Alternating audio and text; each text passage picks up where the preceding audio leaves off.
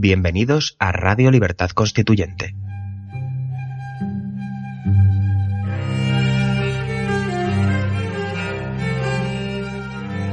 Están escuchando Pasiones de Servidumbre, un programa de la serie Nuestros Fundamentos. Presenta Manuel Ramos.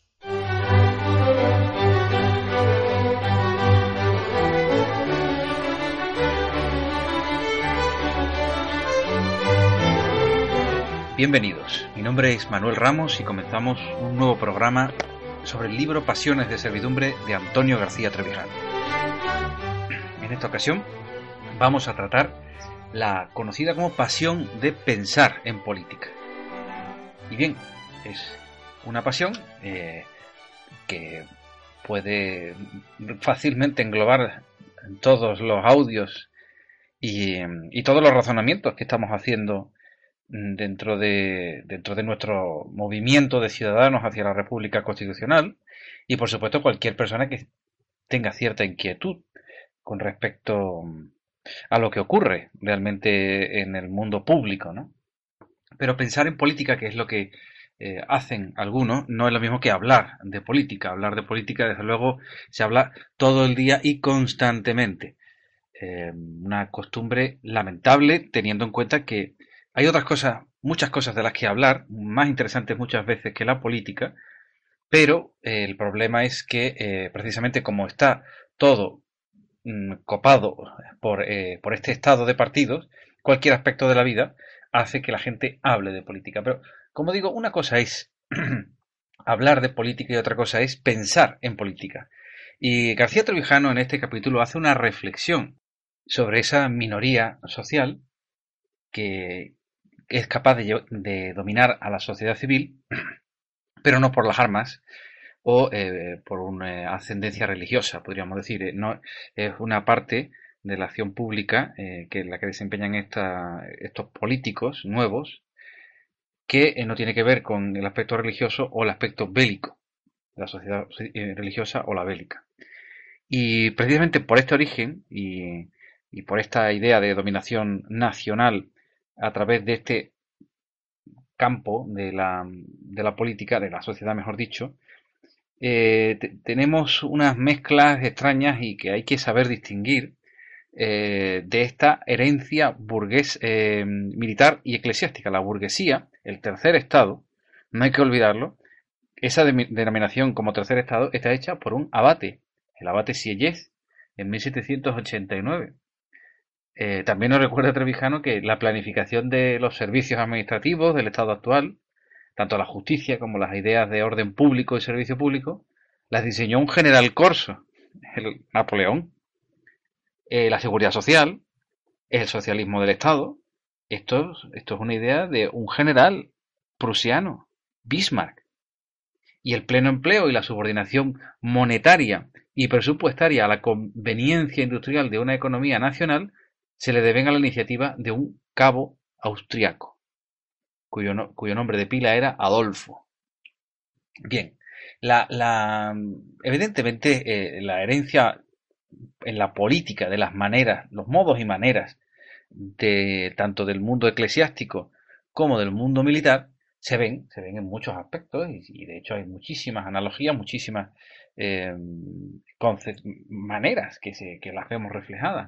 De la propia teología eclesiástica tenemos eh, como heredado esa idea de la omnipotencia del Estado. Hoy en día hay mucha gente que no cree en Dios, pero cree en el Estado como si creyera en Dios. Y de hecho hay una idea heredada también de esa teología eclesiástica que piensa que una sociedad perfecta es posible precisamente por la providencia del Estado o Estado-providencia. Desoyendo desde luego la eh, advertencia que ya hacía Holderlin, el poeta, el poeta alemán, eh, que cito, ¿no? que lo que siempre ha hecho el Estado, eh, lo que siempre ha hecho del Estado un infierno en la tierra es que el hombre trate de convertir la tierra en el cielo. Y esta idea de, abandonar el mundo, digamos, de las iglesias para introducir los ritos y modos eh, de la religión en el Estado, no hay más que ver toda la parafernaria que existe en las instituciones eh, públicas para ver que prácticamente son como ministros eh, no de la, de la fe eh, en, Dios, sino de la fe en el Estado, y que esto es una herencia que, bueno, que hay que tener en cuenta. el infierno recaudatorio y, recausa, y, requisatorio mm, también es una forma que, nos hace ver que hay un cielo que desde luego eh, separa el Estado de entre los rentistas y los que y los que tienen que apoquinar con su con su sudor y su trabajo. Desde luego, el, Estado ha creado una nueva teología, un nuevo modo religioso prácticamente de vivir, eclesial de vivir, y eso, eso es una herencia, desde luego, eh, de la, del uso previo que se ha hecho de, de las cátedras del poder. También de la ciencia militar se han heredado, desde luego, mm, incluso hasta denominaciones y formas mucho más evidentes. En, la, en el mundo militar tenemos asociados incluso en el lenguaje eh, periodístico las, eh, tanto las, acciones de conquista, de defensa y de conservación de la fortaleza del Estado. Así que la política, eh, a través de estos ojos, los ojos de militares, aparece aparece en muchos aspectos descrita como una estrategia, una táctica dividida en, grupos, en partisanos, que defienden una postura en un momento determinado, tanto con movimientos de ofensivos o defensivos, y que bueno, establecen una relación de fuerza eh, mucho más evidente eh, y, mucho, y una analogía muchísimo más comprensible por eh, cualquier persona que hoy día pues quiera hacer esa comparación entre el mundo militar y el mundo político. Pero precisamente porque ha existido, bueno, nosotros qué vamos a decir en España, ¿no? incluso todos los pronunciamientos militares y la última, la anterior forma del Estado que hemos tenido ha sido gobernada precisamente por un, por un militar. Bien, es importante tener en cuenta esto, porque de ahí Mm, de esa de ese molde previo en el que se han modelado las, eh, las formas de, de, pensar en la política y de aproximarse a la política, necesitan una reflexión, necesitan una reflexión constante, pero ya no coyuntural, ya no coyuntural, eh, sino de larga distancia. La, la, pasión de pensar en política, vamos a ver que es una cosa que tiene que ver más con un análisis sintético, no un análisis eh, coyuntural y cortoplacista y miope de la cuestión. Bien, ahora mismo, desde luego, vivimos en un campo, en un, terreno, en un terreno del pensamiento político en el que se desconocen totalmente las causas lejanas y profundas de, de orden cultural, de orden económico, que producen cambios inexorables y, que se sufren, desde luego. Los cambios existen, la vida existe y la acción y la relación de fuerza sigue existiendo. Otra cosa es que no se sabe analizar. Desde luego, la, capacidad de previsión eh, es casi nula eh, y el pensamiento de esos políticos que hacen análisis eh, simplemente toman algún tipo de decisiones cuando pierden o ganan elecciones van detrás de, de, las, encuestas. Es alucinante, eh, eh, bueno, increíble para una persona que, tiene delante de sí las tendencias y corto, eh, las tendencias que le hacen hacer un análisis mucho más profundo, de causas más profundas de lo que está ocurriendo.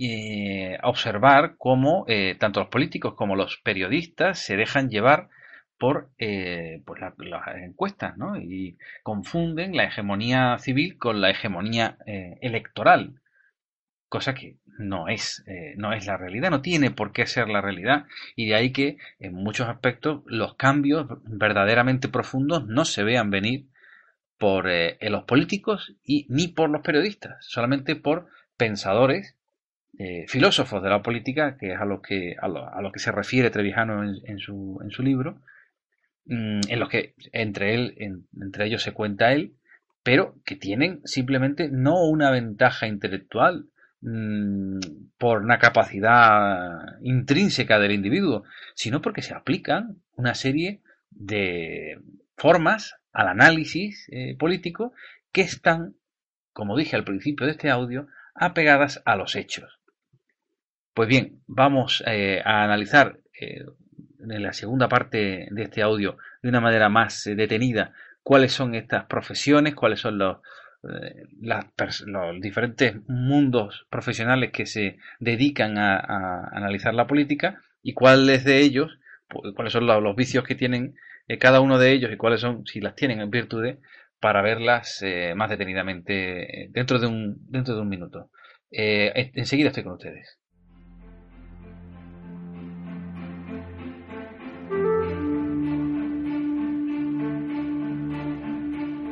El movimiento de ciudadanos hacia la República Constitucional está presente en las principales redes sociales de Internet.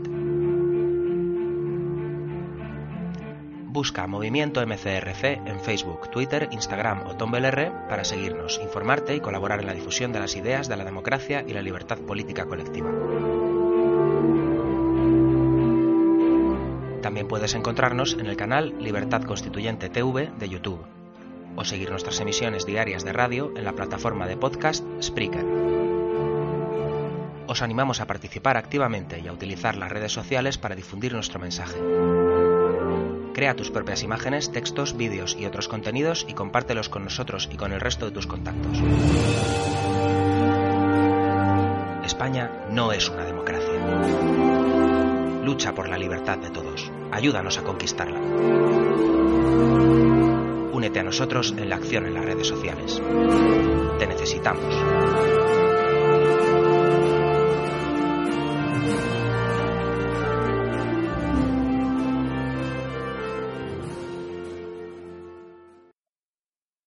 Pues bien, eh, hablábamos anteriormente del filósofo de la política, el filósofo del poder, que no teniendo desde luego ningún tipo de atadura eh, ni económica ni, ni, moral, solamente evidentemente la de sus propios prejuicios, de los que tiene que liberarse, o por lo menos luchar, liberar no se puede liberar uno de los prejuicios, pero sí luchar con una técnica eh, que los contenga, que les ayude a, a intentar que no confundan, eh, no se confundan los hechos con las ideas.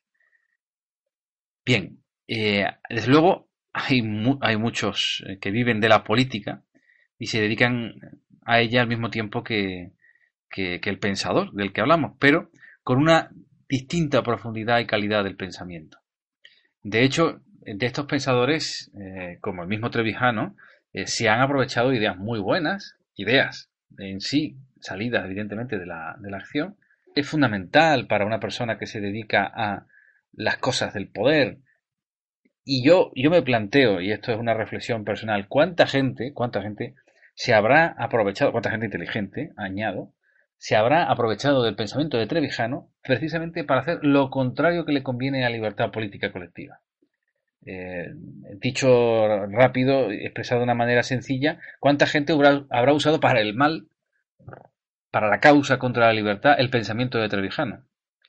Pues, pues muchos, muchos se le han acercado han visto cuáles eh, son las ideas eh, que, tiene, que tiene en su cabeza y cuáles, ya no las ideas, sino el análisis que hay detrás de las personas involucradas dentro de la política, pero claro, evidentemente ese análisis puede ser usado para aprovecharse de una manera eh, torticera, una manera espúrea y contraria, desde luego, a la libertad, como le ocurre a una serie de profesiones o de profesionales de la política profesionales, desde luego, eh, que, tienen, que, que, su, que su dinero al final de mes, que su soldada o, la, capacidad que tienen para ganarse la vida depende de, ese, de eso, de la política. Y tenemos, desde luego, por un lado, el político propiamente dicho, como persona, desde luego, principal mm, y que su dinero y su vida depende de la política, es el propio político que eh, piensa por instinto de dominación, desde luego, con el cargo que, ostenta o que pretende eh, conseguir, lo que intenta es eh, la manera de llegar a él. Después tenemos al profesor. El profesor que piensa que con la, reflexión abstracta, con ideas pasadas, eh, eso legitima su cargo educativo. Entonces es una manera de aproximarse a la política platónica.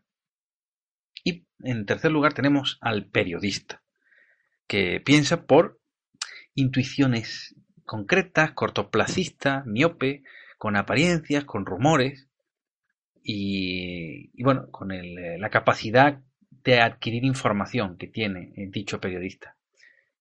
Estas tres formas profesionales, desde luego, en principio la que es menos cargante es la del periodista, porque si es sincero no, no se equivoca a lo que ve.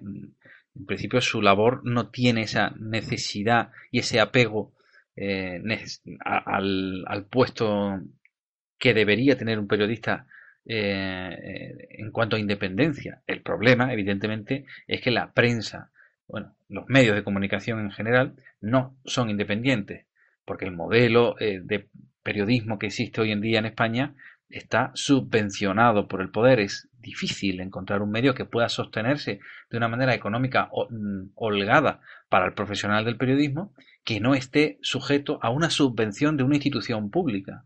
¿Cómo va a ser un periodista independiente y sincero si su sueldo depende de criticar o no al político? Entonces, podemos olvidarnos de prensa libre en España y, por supuesto, ya, eh, si, lo existiera, eh, no podemos ver, no podemos encontrar, eh, a no ser que veamos un mirlo blanco, desde luego, hay personas que son tapados dentro del periodismo y, se conocen, y se conocen, lo cierto es que se conocen. gente que quiere la libertad en España, pero vive hoy día en un medio de comunicación que le impide poder expresarse de una manera libre. Eh, libre para la libertad política. Libertad existe más o menos para poder decir uno lo que quiera, incluso hasta para decir vulgaridades, pero, eh, insisto, la labor del periodista tiene que ser sincera porque tiene que tener una base independiente. Independencia, la del periodista. Desde luego, el pensamiento más cargante es el del profesor. Piensen ustedes que el profesor universitario ha erigido su eh, cargo, su importancia en la base de todo el pensamiento pasado, no en la experiencia que tiene ese, ese pensador eh, o ese profesor, sino en la cantidad de libros que ha acumulado, conocimiento que no tiene por qué ir, eh, digamos, relacionado con los hechos de la política. La política es una cosa que está viva constantemente. Por eso es tan apasionada, porque está tan apegada a la acción, no, no, no, se puede hacer historia de la política, hay que dejar pasar un tiempo largo para poder hacer análisis de, de, tendencias generales históricas dentro de la política. Sin embargo, el análisis político diario, cotidiano, mm, que se basa en la tendencia, en el pensamiento mm, y en los hechos culturales y económicos, pero que tiene que ver con, la, con el día a día, es inasible para un profesor, que lo único que hace es justificar que él sabe mucho mediante un conocimiento que no tiene nada que ver con lo que está ocurriendo en la realidad, de manera que se aplican ideas del pasado, ideas, eh, fotografías de hace muchísimo tiempo, a imágenes de una película en constante movimiento, que es lo que no ven, no ven estos profesores. Entonces, esa, esa postura, esa perspectiva del pensamiento de la política es completamente momificante. Como diría Gramsci, desde luego son tontos morales, porque desde luego eh, no se enteran de lo que están viendo y desde luego moralmente es condenable puesto que se dedican a una labor que no es eh, para nada eh, justificada desde el punto de vista de, de, la, de, la, ciencia política o de lo que ellos consideran ciencia, ¿no? Se llama así, ¿no? Después teníamos y habíamos, habíamos comentado al político. ¿Cuál es ¿Cuál es la forma de pensar en política de un político? Pues no nos engañemos, la forma de pensar un político, eh, si es que tiene alguna, es simplemente el de no pensar en las consecuencias que va a tener para el pueblo lo que haga, sino en simplemente calcular las ventajas electorales que, le, parece que va a tener lo que está haciendo. Con lo cual, ese es eh, básicamente el pensamiento que tiene el político. Raro es, desde luego, el político que, hace un, análisis mucho más profundo y a largo plazo. Hay que tener en cuenta también que los, procesos electorales marcan muchas veces la vida de gente que a lo mejor, si, tuvieran otros tiempos, otras gestiones eh, que no tengan que ver con esa, con esa elección, pues a lo mejor eh, orientarían su acción de otra manera, la cuestión o su pensamiento. La cuestión es que, eh, en este caso, aquí tendríamos a un listo inmoral, no como el tonto inmoral del profesor, por ejemplo, universitario, que es imposible que haga un análisis eh, mucho más allá de la elección y que necesita, desde luego, la complicidad del oligopolio editorial que fabrica la, la opinión pública, la opinión publicada, más bien, para acomodar la propaganda a, bueno, esas, esas ideas vagas que, tiene que dar un político que parece que está diciendo algo. Cuando, cuando un político habla, no habla. Eh, la gente tiende a pensar que es un, bueno, como uno de estos curas que hay que escucharle eh, porque tiene una voz engolada, pero no dice absolutamente nada, ¿no? Eh, son discursos vacíos que el único objetivo que tienen es el de la próxima elección. Por lo tanto, quedan al margen análisis como el de Maquiavelo, Montesquieu, que son análisis de, la forma de gobierno y de la libertad política. Esos análisis no existen hoy en día más allá del movimiento eh, de ciudadanos hacia la República Constitucional, que es eh, eh, un movimiento internacional ya que está liderando precisamente la acción política que va encaminada que va que, va llevada de la mano de el pensamiento de todos estos eh, grandes eh, hombres y mujeres que han hecho eh, que a, los a los que nos subimos y los que nos hacen caminar mucho más rápido y hacer unos análisis con unas de unas tendencias, ¿no? De ese cortoplacismo que estamos viendo o de esa dependencia tanto del cargo como del dinero. en cualquier caso, lo que, lo que señala Trevijano es que no se puede hablar de, no se puede hablar de pasión de pensar en política cuando una persona es desapasionada. La pasión de pensar en política debe estar movida o, basada en la acción, si no es platonismo. Y desde luego mm, la pasión de pensar en política se desahoga hoy eh, básicamente en todos los aspectos, sin, ningún tipo de concreción, sin ningún tipo de, basamento en la acción, sino en la charlatanería, como quien habla de fútbol, eh, sin, sin, saber, sin criterio, y esa, esa es la, costumbre que existe hoy en día cuando se habla, cuando se habla de política, porque de hecho es duro pensar en política. Y con esto, con esto concluyo la reflexión de hoy. Eh, don Antonio nos, nos cita eh, la experiencia de Julian Sorel eh, la, en la obra de, Stendhal, Rojo y Negro, cuando el protagonista intenta decir delante de una audiencia culta un pensamiento avanzado, un pensamiento que tenga que ver más con la libertad, básicamente con la verdad, cosa que eh, extraña a todos, incomoda y le hacen ver lo, lo, bueno, lo inconveniente de haber dicho ese pensamiento. Hoy en día, pensar en política lleva y basa su motor en la acción, que necesariamente produce un rechazo. Cuando, no, cuando por lo tanto, es normal y es comprensible hasta cierto punto, desde luego, para los cobardes que no se atrevan a pensar en política. Eh, hemos hablado de los periodistas, de los políticos, de los profesores universitarios. No piensan porque es muy duro pensar, porque cuesta y a muchas personas les cuesta mucho pensar porque no es una cosa ya dolorosa, sino una cosa social, es una cosa de, de, rechazo de, dentro de una sociedad que no es libre. Y en general, pensar es una cuestión que acarrea muchos problemas y un enfrentamiento con la, con la gente. Em, pero bueno, eh, una persona que ame la libertad no le queda, no le queda otra. De modo que em, concluimos en este, este, este capítulo en el que nos hemos extendido un poco más, pero yo creo que, que bueno, que la reflexión da para hablar muchísimo, muchísimo más. Simplemente eh, esbozo aquí en los pensamientos de, Trevijano en, cuanto a la pasión de pensar en política y les agradezco eh, la escucha emplazándoles al próximo, al próximo capítulo. Se despide de ustedes Manuel Ramos.